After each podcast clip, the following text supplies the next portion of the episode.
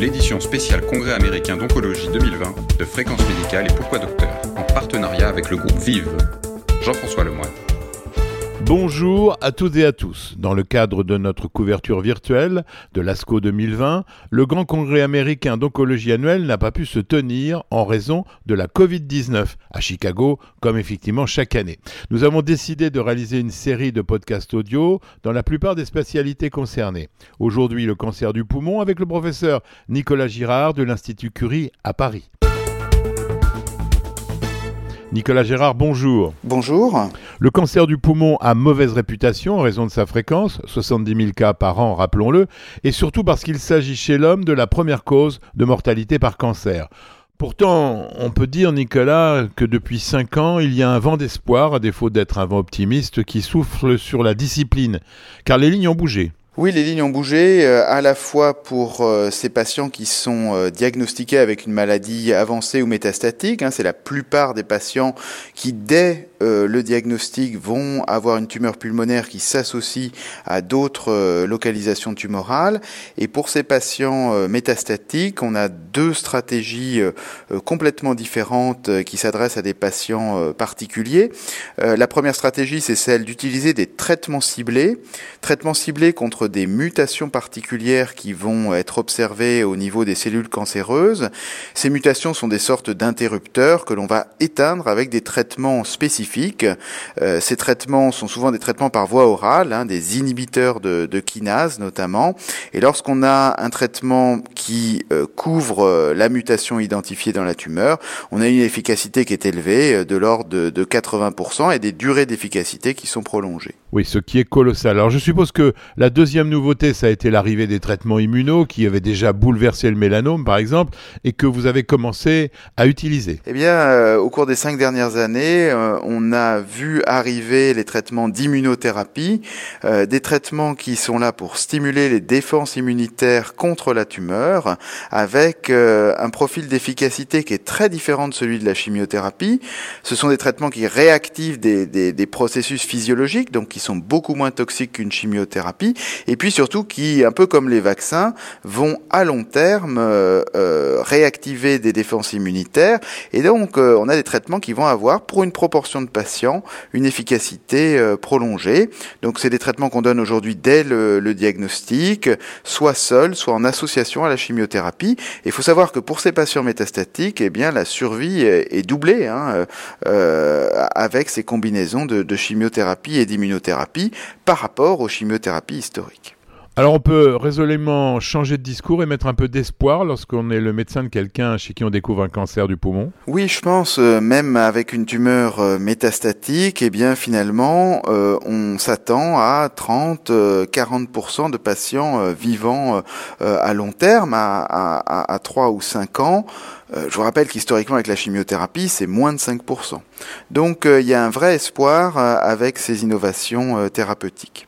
Et puis en fait, il y a une troisième euh, innovation, j'en avais cité deux, mais il y en a une troisième, c'est celle du dépistage. Et là, euh, l'idée, c'est de dire, ben, plutôt que d'attendre que la tumeur soit métastatique au diagnostic, ce qui est le cas pour la plupart des patients hein, aujourd'hui, c'est chez les individus qui sont à risque de faire du dépistage avec des scanners thoraciques basse dose répétés, ce qui permet d'identifier des tumeurs non plus à un stade avancé, mais à un stade précoce, et des tumeurs que l'on va pouvoir finalement opérer avec un traitement euh, curatif euh, d'emblée. Dans les pays où le dépistage a été mis en place, on diminue la proportion de, tumeurs métastatiques au diagnostic et on augmente bien sûr la proportion de tumeurs euh, diagnostiquées à un stade précoce, avec une efficacité sur la survie hein, qui a été démontrée à nouveau dans une étude européenne conduite euh, essentiellement aux Pays-Bas. L'analyse de la tumeur devient donc un acte essentiel de la thérapeutique. Oui, euh, l'identification des biomarqueurs, donc des, des, des, des, éléments de biologie qui permettent de euh, déterminer s'il y a une mutation ou s'il n'y en a pas, ce qui ensuite permet de traiter le malade avec des thérapies ciblées contre ces mutations, ou qui permettent d'identifier un petit peu le, les réactions immunitaires au sein de la tumeur, permettent de prédire l'efficacité des traitements. Alors c'est imparfait parce que typiquement pour l'immunothérapie, on a un nombre limité de marqueurs alors que la réponse immunitaire c'est quelque chose de très global qui implique à la fois la cellule cancéreuse mais aussi toute l'expérience immunitaire de chacun d'entre nous, hein, ce qu'on appelle le répertoire immunologique, et puis même des interactions avec l'environnement. On sait que la présence de certaines bactéries dans le tube digestif va euh, être favorable à une euh, défense anticancéreuse euh, plus efficace. Donc, et ça, on ne sait pas bien le mesurer. Donc aujourd'hui, pour l'immunothérapie, on n'a pas de, marqueur idéal. On en vient à cet ASCO virtuel, c'est nouveau. Vous avez trouvé votre bonheur dans ce qu'envoie le congrès? Alors c'est assez intéressant parce que le mode de congrès virtuel ben, va modifier un petit peu la façon dont on va appréhender ces résultats. Euh, tout va être mis en ligne ou quasiment tous les résultats vont être mis en ligne euh, directement. Donc peut-être une meilleure visualisation d'emblée euh, de, de l'ensemble des, des, résultats qui vont être présentés. Je trouve ça assez intéressant comme, comme expérience. Sur le fond, dans les cancers bronchopulmonaires, on a une étude majeure hein, qui va être présentée pour le coup en session présidentielle. Donc pour le coup en direct, hein, ce sera l'un des résultats qui ne sera pas mis en ligne d'emblée. C'est justement une étude qui s'intéresse à euh, ces patients dont la tumeur a une mutation particulière dans un gène qui s'appelle le GFR, que l'on connaît bien en situation métastatique. Hein, les patients qui sont diagnostiqués, d'un cancer du poumon métastatique avec mutation de l'EGFR sont traités par un inhibiteur de l'EGFR avec une efficacité importante, euh, taux de réponse de l'ordre de 80%, une efficacité prolongée euh, pendant plus d'un an et demi en situation métastatique et des survies de l'ordre de 4-5 ans. Euh, en médiane. L'étude qui va être présentée, qui s'appelle ADORA, s'est intéressée à regarder ces mutations, non pas en situation métastatique, mais en situation de stade précoce, de tumeur opérée et de voir si euh, chez ces patients opérés d'une tumeur avec mutation, le fait de donner l'inhibiteur tout de suite, en adjuvant, euh, permet d'améliorer la survie des patients. Donc le concept, c'est plutôt de dire, tiens, je diagnostique une tumeur avec euh, mutation à un stade précoce, je l'opère, et plutôt que d'attendre la rechute, je vais d'emblée donner le traitement ciblé. Et cette étude est, positive, elle montre l'intérêt par rapport à, surveillance simple de donner d'emblée, même en situation post-opératoire chez un patient opéré qui n'a plus sa tumeur, eh de donner d'emblée cet inhibiteur de l'EGFR qui s'appelle l'osimertinib. Donc ça, c'est probablement un changement de pratique pour nos malades on va devoir aussi rechercher ces mutations d'emblée chez les patients euh, qui sont opérés euh, d'un cancer bronchopulmonaire. Donc, changement de pratique euh, à venir avec ces résultats.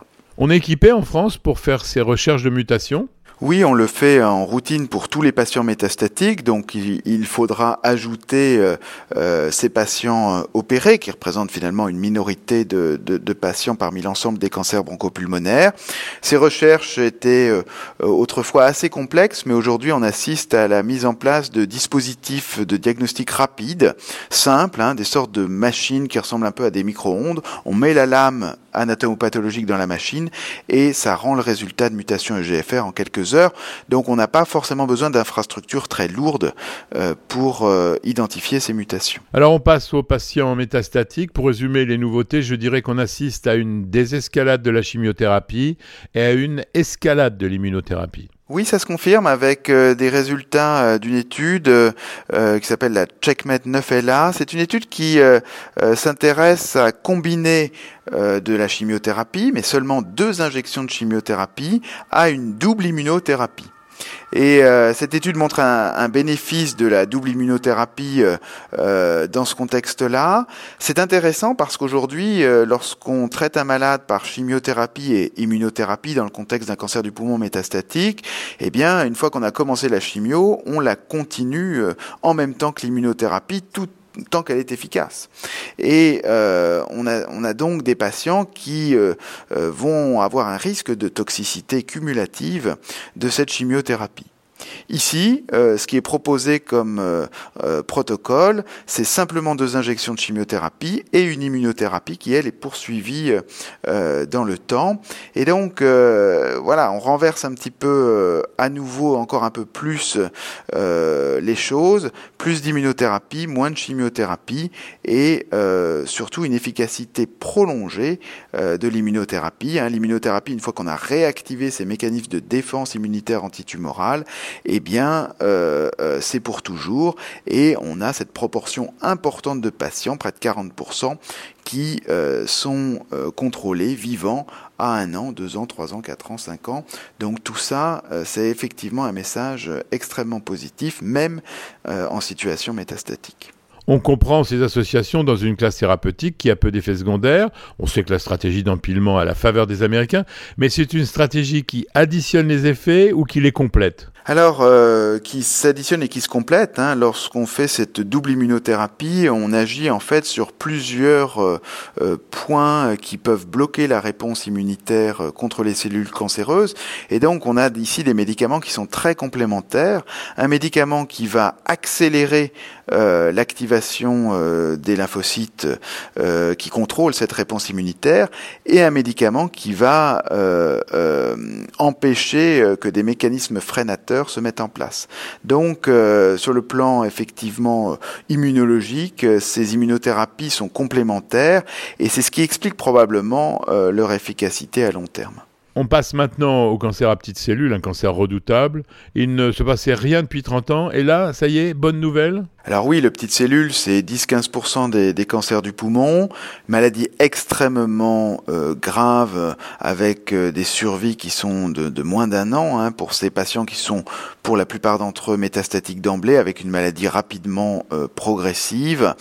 le standard, c'est et depuis les années 90 et aujourd'hui, alors qu'on a vu de multiples études négatives présentées euh, lors de tous ces congrès de l'ASCO au cours des, des 20 dernières années, on assiste aujourd'hui à, à, à, à, des résultats qui sont favorables avec justement cette combinaison du platinétoposite, cette chimiothérapie historique, avec les immunothérapies, euh, que ce soit le, durvalumab, que ce soit la tezolizumab, et ici des résultats qui vont être présentés à l'ASCO avec le, le pembrolizumab. Donc on, on a des études qui, montrent que ce concept de combinaison de la chimiothérapie avec l'immunothérapie permet euh, de prolonger euh, l'efficacité de la chimiothérapie, de prolonger le contrôle tumoral et d'améliorer la survie de ces patients. C'est la première fois euh, que des études qu'un concept de combinaison dans le cancer à petites cellules apporte un bénéfice de, de survie. Le changement de pratique est déjà engagé hein, avec euh, des programmes d'ATU, de post-ATU, ce qui montre euh, finalement le besoin non, qui était non satisfait, qui finalement est, est, maintenant couvert avec ces combinaisons qui sont administrées à tous les patients éligibles aujourd'hui. On ne peut pas oublier que le grand responsable de la tenue de ce congrès virtuel est le virus. Il a sa place dans le programme? Oui, euh, on, voit cette étude TerraVolt, qui est une étude internationale, colligeant euh, les patients euh, atteints de cancer bronchopulmonaire et euh, atteint d'infection par le Covid. Une étude extrêmement ambitieuse, internationale, qui euh, finalement euh, permet une analyse assez fine des situations, notamment à risque, de l'impact de, de l'infection chez, chez ces malades aux différents stades de la maladie. évidemment, c'est important d'avoir ce, ce, type de, de résultats parce que cela nous permet d'adapter euh, nos attitudes. On ne sait pas aujourd'hui euh, quelle sera la situation dans quelques semaines ou, quelques mois vis-à-vis de, l'infection Covid. Tout cas, euh, il est important d'avoir cette analyse d'expérience et de faire aussi des comparaisons entre pays, puisque les politiques mises en place en termes de santé publique ont été différentes dans notre pays, en Italie, en Asie ou aux États-Unis. C'est un virus qui en trois mois a d'abord passé sa vie chez les infectiologues, puis chez les pneumologues, pour terminer chez les spécialistes de la coagulation. On parle de cela dans le congrès? Pas vraiment, mais euh, ce que l'on cherche à analyser aussi dans cette cohorte internationale, ce sont les interactions entre l'infection virale et les différents traitements qui ont été euh, administrés aux patients. Alors la chimiothérapie, c'est pas très spécifique, ça donne une immunodépression, ça augmente le risque d'infection sévère par le Covid, mais dès lors qu'on va parler de médicaments justement euh, d'immunothérapie qui stimulent les défenses immunitaires, dès lors que l'on va parler de médicaments anti-angiogéniques qui ont cet effet vasculaire, là il va falloir comprendre euh, ce qui s'est passé chez ces malades traités par des médicaments anticancéreux qui interagissent avec euh, les conséquences de l'infection virale. Vous avez évoqué au début de l'émission le dépistage grâce au scanner comme une, étant une avancée importante. C'est l'objet de communication? Non, euh, le, dépistage aujourd'hui est un sujet qui euh, est important, mais en fait on voit plus de résultats sur le dépistage dans les congrès de, de pneumologie ou multidisciplinaires dédiés à l'oncologie thoracique. Le grand enjeu pour le dépistage, c'est comment l'implémenter au sein de chaque système de santé. Euh, comment identifier euh, les personnes qui sont les plus à même de bénéficier du dépistage, ce qui n'est pas simple. Hein. Autant pour les dépistages euh, du cancer du sein, c'est essentiellement l'âge qui va être un critère de sélection pour sélectionner les patients pour un dépistage du cancer du poumon, le principal facteur, outre l'âge et un certain nombre de, critères euh, médico-sociaux, euh, ça va être la quantité de tabagisme. Et ça, seul le patient le sait, et ça nécessite donc une sorte d'interrogatoire spécifique avant d'orienter le patient vers la réalisation d'un scanner euh, de dépistage. Nicolas Girard, on va conclure. Alors, est-ce que ça va continuer à bouger dans votre discipline? Quel est l'horizon ASCO 2021 alors je pense qu'on va aller de plus en plus vers une utilisation euh, de l'immunothérapie euh, pour des tumeurs de stade plus précoce. Hein. Si on envisage le dépistage, euh, on va augmenter la proportion de tumeurs de stade précoce et qui vont être opérées. Euh, ces tumeurs, euh, malheureusement, peuvent également rechuter, hein, dans près de 30 à 40% des cas à 5 ans, malgré un geste chirurgical qui enlève toute la tumeur. Et ce que l'on sait, c'est que l'immunothérapie, elle est beaucoup plus efficace en situation de petites tumeurs, justement de stade précoce.